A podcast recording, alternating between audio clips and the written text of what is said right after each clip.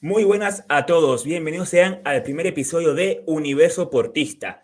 Hoy hablaremos de la Supercopa de Portugal entre el Porto y el Tondela. Bienvenidos todos a este episodio.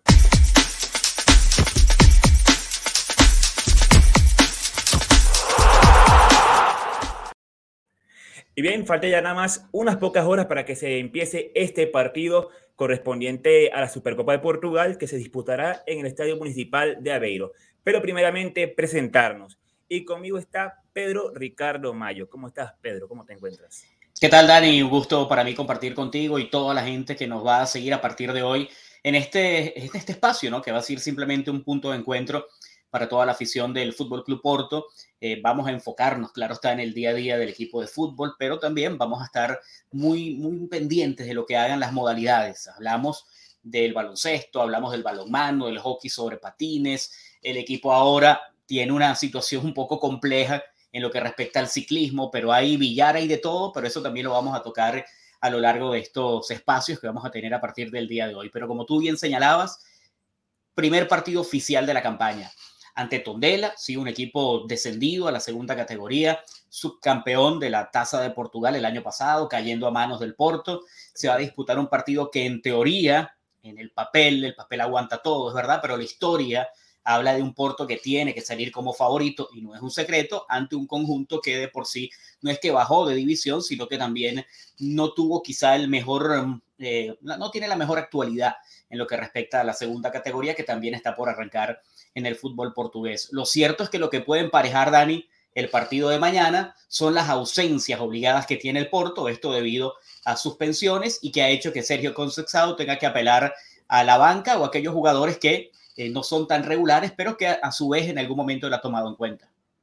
Efectivamente, bien como lo menciona Pedro, el Tondela que si bien descendió esta temporada pasada a segunda división, no ha tenido una buena pretemporada que ha sido contra equipos humildes, por, e, por, decirlo de cierta manera. Incluso ha disputado nada más tres partidos, de los cuales igualó dos y perdió uno. Ese único juego que ha perdido fue contra un humilde equipo de la tercera, de la tercera división de Portugal que se llama Oliveira Hospital, lo cual nos indica que el equipo dirigido por José Marreco, recientemente anunciado por el conjunto Auriverde, no lo lleva muy fácil de cara a la siguiente temporada. Un equipo donde, por cierto, está la incorporación de un futbolista venezolano, el joven mediocampista Matías Lacaba, fichó por ese equipo y ha iniciado la pretemporada con ese conjunto.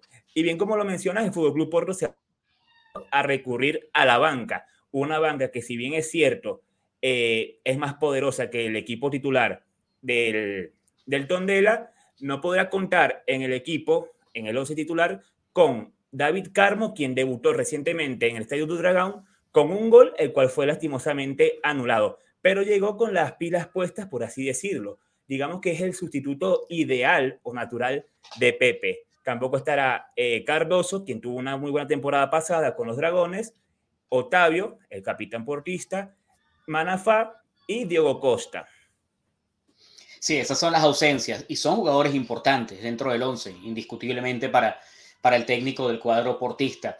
Un equipo que, como tú bien señalabas, eh, no se reforzó tanto. Un equipo que tuvo muy pocas eh, adiciones, un equipo que más allá de David Carmo, Gabriel Verón es una de las caras nuevas, el brasileño que llega a este conjunto, eh, pero del resto prácticamente es la misma plantilla. Más ausencias o más salidas que entradas, lo que quizá ha provocado una especie de, de incertidumbre en torno a lo que pueda hacer el Porto durante la temporada más que el partido de mañana, ¿no? Que ya tiene, y de acuerdo a las últimas informaciones, ya tiene agotada toda la, la billetería, ya prácticamente vamos a ver un partido como se esperaba a casa llena y en un torneo o en una supercopa que ha sido un torneo ideal para el Porto, ¿no? Desde su existencia el Porto ha logrado ser el gran ganador de este certamen, más allá que el Porto durante los últimos 20, 25 años ha sido realmente el equipo que más trofeos ha podido levantar en Portugal. La historia sí está allí, el Benfica es la historia del fútbol portugués por todo lo que representó en aquella época de los 60, los 70, 80, 90, por así decirlo, pero luego el Porto ha logrado primero desplazar al Sporting y ahora estar en un tú a tú con el cuadro benfiquista. Así que hay, muchas cosas, ¿no? Eh, y decía Sergio Consexado en, una, en la rueda de prensa que lo que le extrañaba un poco era el momento de, de las sanciones, en qué momento surgían.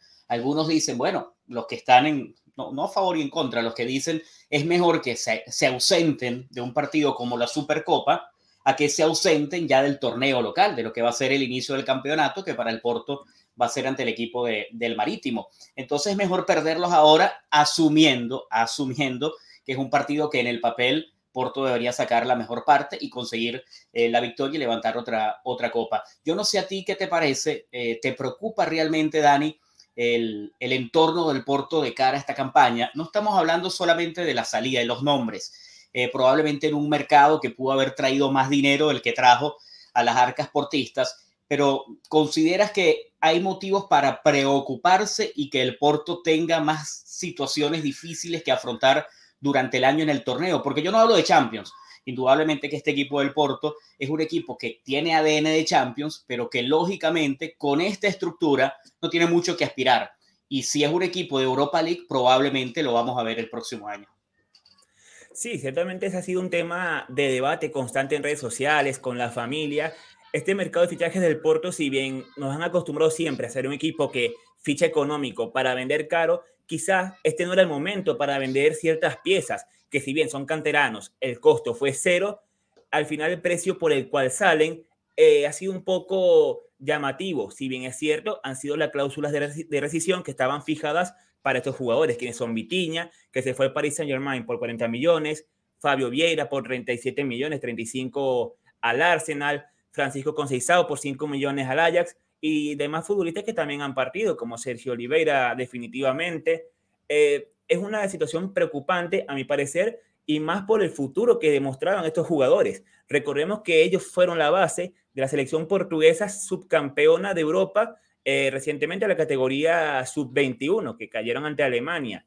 Entonces, esto es un grave problema, más que para el Porro también, es para la liga en general. Primero, el poco dinero que se obtiene. Esto ya es más que todo la parte portista, porque siempre sale la, la comparativa de que, no, el Porto vendió a todos estos jugadores y apenas llega a 100 millones. Viene el Benfica, te vende a Darwin Núñez, que si bien era un, es un muy buen futbolista, es, un, es, un, es una sola pieza y él solo vale lo mismo que todos esos jugadores del Porto. Entonces eso es lo que levanta tanta polémica y además, como bien mencionaste, es que se te fueron cuatro jugadores importantes, sin contar a Mbemba, que ese ya tiene, ya hubo otros intereses más allá de lo pagado, se fue libre, es quienes llegan, porque si bien es cierto, llega David Carmo para suplir a Chancel Mbemba, llega Verón para suplir, digamos, a Francisco Conceizao, te quedan dos puestos por cubrir, el de Vitiña y el de Fabio Vieira. Un mediapunta y un centrocampista con una calidad increíble que Vitiñas, para quienes no se hayan enterado, está jugando en el Paris Saint Germain y ha sido titular en la pretemporada. Por lo menos en tres partidos de cuatro ha jugado desde el inicio, lo cual muestra la confianza que tiene Galtier en este jugador y para lo que apunta él. Y así bien es cierto, Fabio Vieira, quien la temporada pasada tuvo mejores cifras que, que que Vitiña y Francisco Conceizao no ha tenido tanta, tanta continuidad en el Arsenal.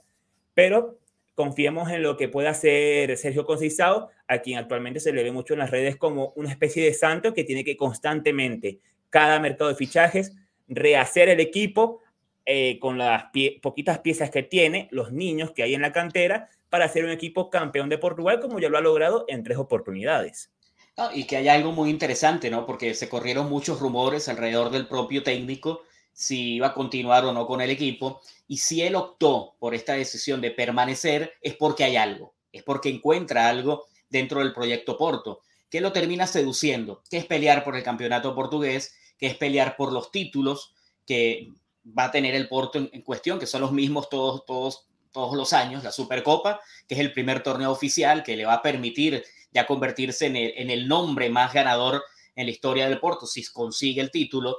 Eh, y el campeonato y la Copa, más que la Copa de la Liga. La Copa de la Liga se le ha hecho prácticamente esquiva al Porto durante los últimos años, ha sido un torneo eh, realmente difícil. Entonces, aquí hay que ver cómo él puede sacarle el rédito a esa plantilla, la cual conoce. Se va a sobrecargar, creo que la importancia primero de hombres como Otavio, de lo que puede hacer, del propio Taremi, de lo que puede hacer. Eh, fíjate que se habló tanto de, de Tony Martínez, que era una pieza que se iba del equipo, que probablemente tampoco tenía el espacio, pero ¿qué va a pasar? Lo necesitas. Necesitas ese jugador que te dé el respaldo como un hombre que además fue muy importante cuando eh, lo utilizaron, resolvió partidos. Es un hombre que sale allí, pero que quiere jugar más, quiere tener muchos más minutos en la temporada. Entonces, eso todo alrededor de una figura además en la defensa que sigue siendo el gran líder del equipo como Pepe, que ahora va a estar acompañado de una de las caras importantes en este relevo generacional del fútbol portugués. Fíjate, eh, sí, el mercado portugués salen estos jugadores muy jóvenes que han hecho que incluso en la Champions juvenil, en la Liga de Campeones juvenil, Portugal haya, ganado dos de los últimos tres trofeos. Hablo de Portugal porque lo ganó Benfica recientemente y el Porto, con muchos de estos nombres que tú incluso te has paseado hace unos minutos, lo obtuvo en aquel año del 2018-2019. Hablamos de tres últimos campeonatos, dos títulos para Portugal. Es decir, hay una generación interesante dentro de, de ese grupo y por eso terminan marchándose porque eh, el mercado es irresistible hoy y Portugal no tiene los recursos para poder atar a esos jugadores y no compite en el mismo nivel de otras ligas como la Liga Premier, indudablemente, que está en lo más alto, por encima incluso de la española, de, la eh, italiana y la que usted quiera colocar, la Bundesliga también. Completamente de acuerdo. E incluso mencionábamos en, diversas conversaciones que he podido tener, siempre ha salido ese sueño, esa posibilidad de imaginarnos oye, ¿qué ocurriría si el Porto algún día se para firme y dice, oigan, vamos a aguantar nuestro equipo ganador, porque este Porto que quedó, que quedó campeón de la Liga Portuguesa fue incluso muy superior, a mi parecer, en cuanto a forma de juego, a aquel Porto que quedó eliminado en cuartos de final de la Champions contra el Chelsea. Y estuvo el Porto a un solo gol de pasar de ronda.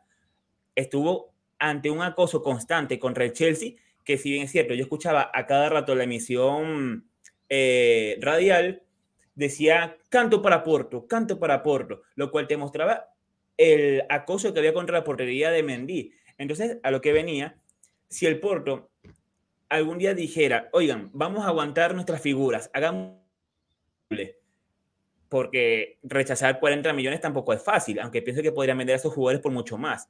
Tratar de emular lo hecho por el Porto del 2003-2004, evidentemente estaba José Mourinho en la dirección del equipo, donde se quedó campeón de la Copa UEFA del 2003, se mantuvo el equipo, se sumaron algunos futbolistas como Carlos Alberto, el nombre más llamativo, el cual viene a mi memoria, porque el resto del equipo fue todo el mismo, el que ganó en el 2003 la Copa de la UEFA fue el que ganó la Champions. Y claro, después de eso se deshizo el equipo.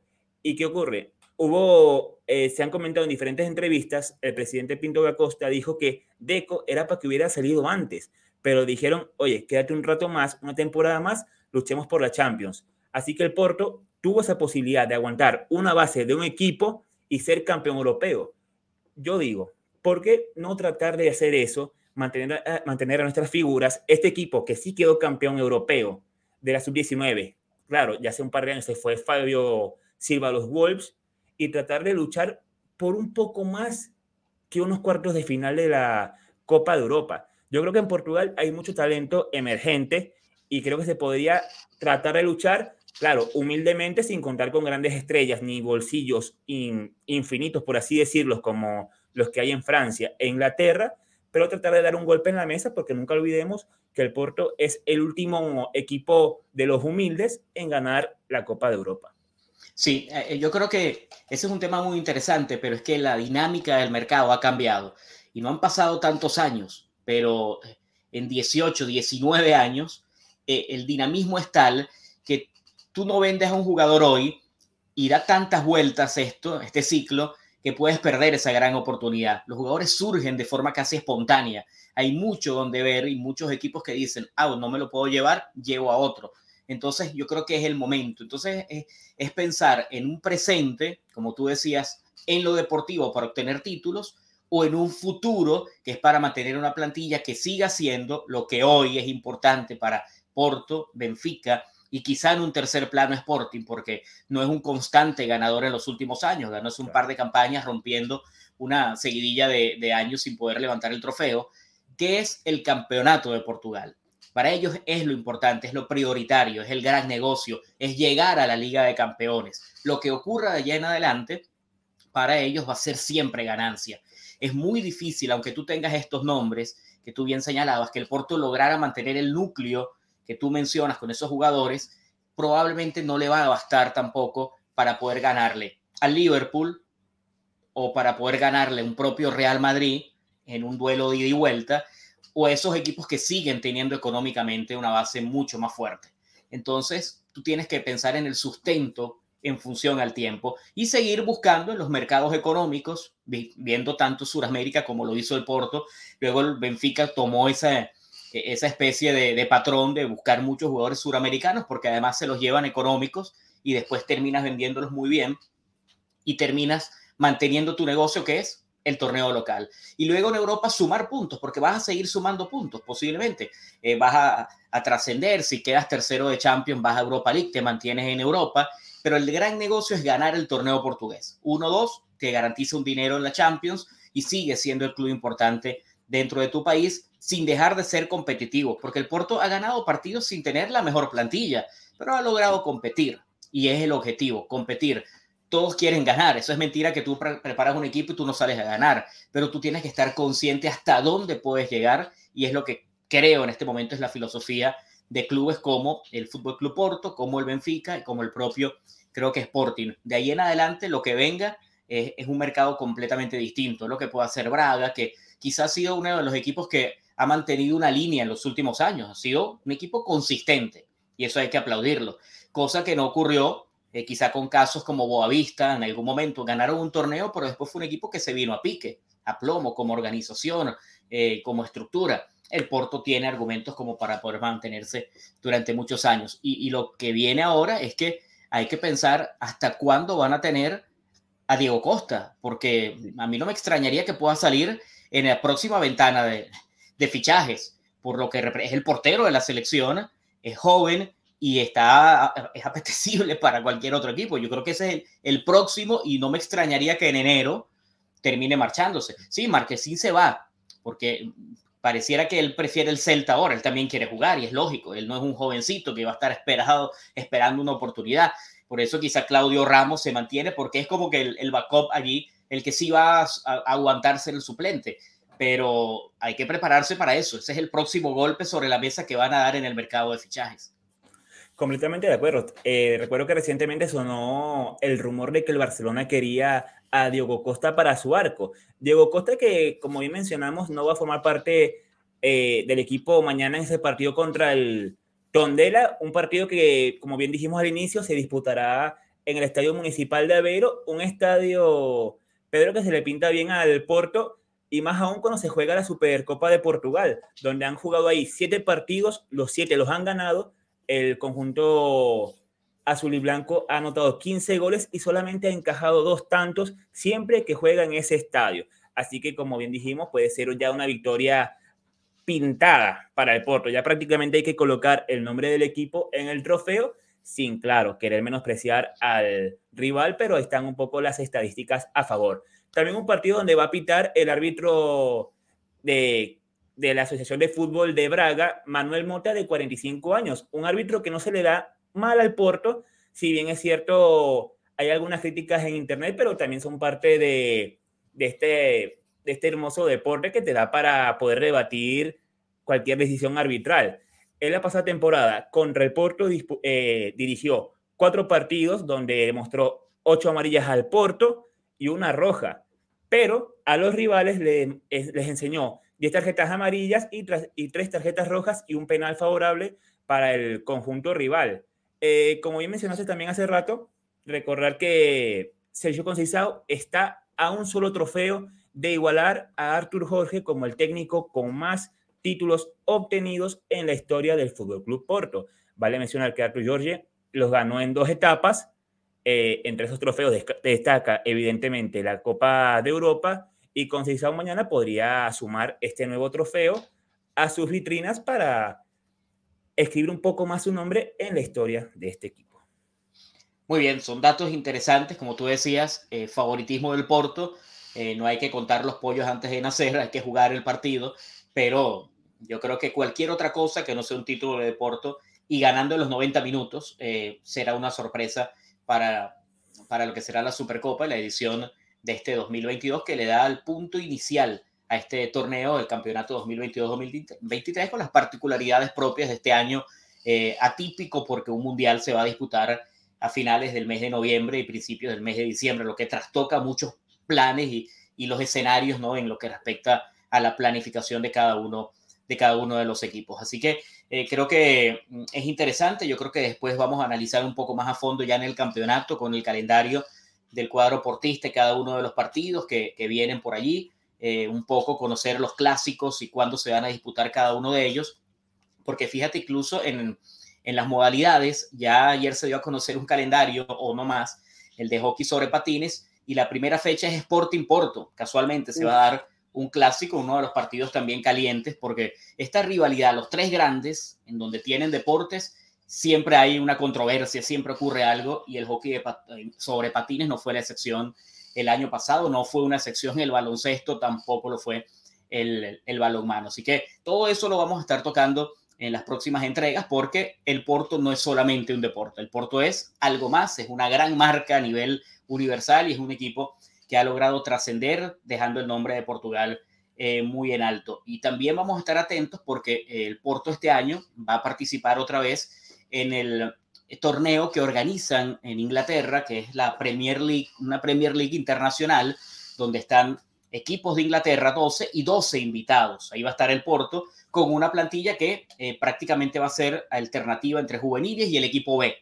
el equipo de la segunda división. También vamos a estar muy pendientes porque eh, eso habla de esa generación. Si bien el Porto los últimos años en segunda, el equipo B, no ha competido, eh, competido para subir, no puede subir, pero para estar en los puestos de arriba, ha sido siempre un equipo tratando de mantener la categoría. Eso no siempre necesariamente habla que no tenga jugadores, que no tenga un, grupo ni generación de relevo, todo lo contrario, porque es que se maneja de una forma distinta, la intensidad se maneja de una manera diferente, porque el objetivo no es ascender, no puedes ascender, es tratar de permanecer y darle continuidad a muchos jugadores que no tienen lugar en el primer equipo. Bueno, como mencionaste, ya, esto ya es un cierre para esta primera emisión. Esperemos que mañana haya un resultado positivo. Espero principalmente que el Porto gane. No diré números porque al ser contra un equipo que va en un descenso tanto a nivel económico por descender evidentemente de categoría, con un técnico nuevo y el Porto que viene volando, que no ha perdido en esta pretemporada. Como bien digo, espero una victoria con muy buen juego, pero con las miras puestas en los partidos de la Liga y la Champions. Bueno, Pedro, muchísimas gracias por estar aquí en esta primera emisión y principalmente a ustedes que nos están viendo. Vamos a continuar con esta con nuestro programa y bueno, más adelante hablaremos de otros temas. Y bueno, agradecido con los que se conecten y nos vemos en otra edición de Universo Portista. Hasta la próxima semana.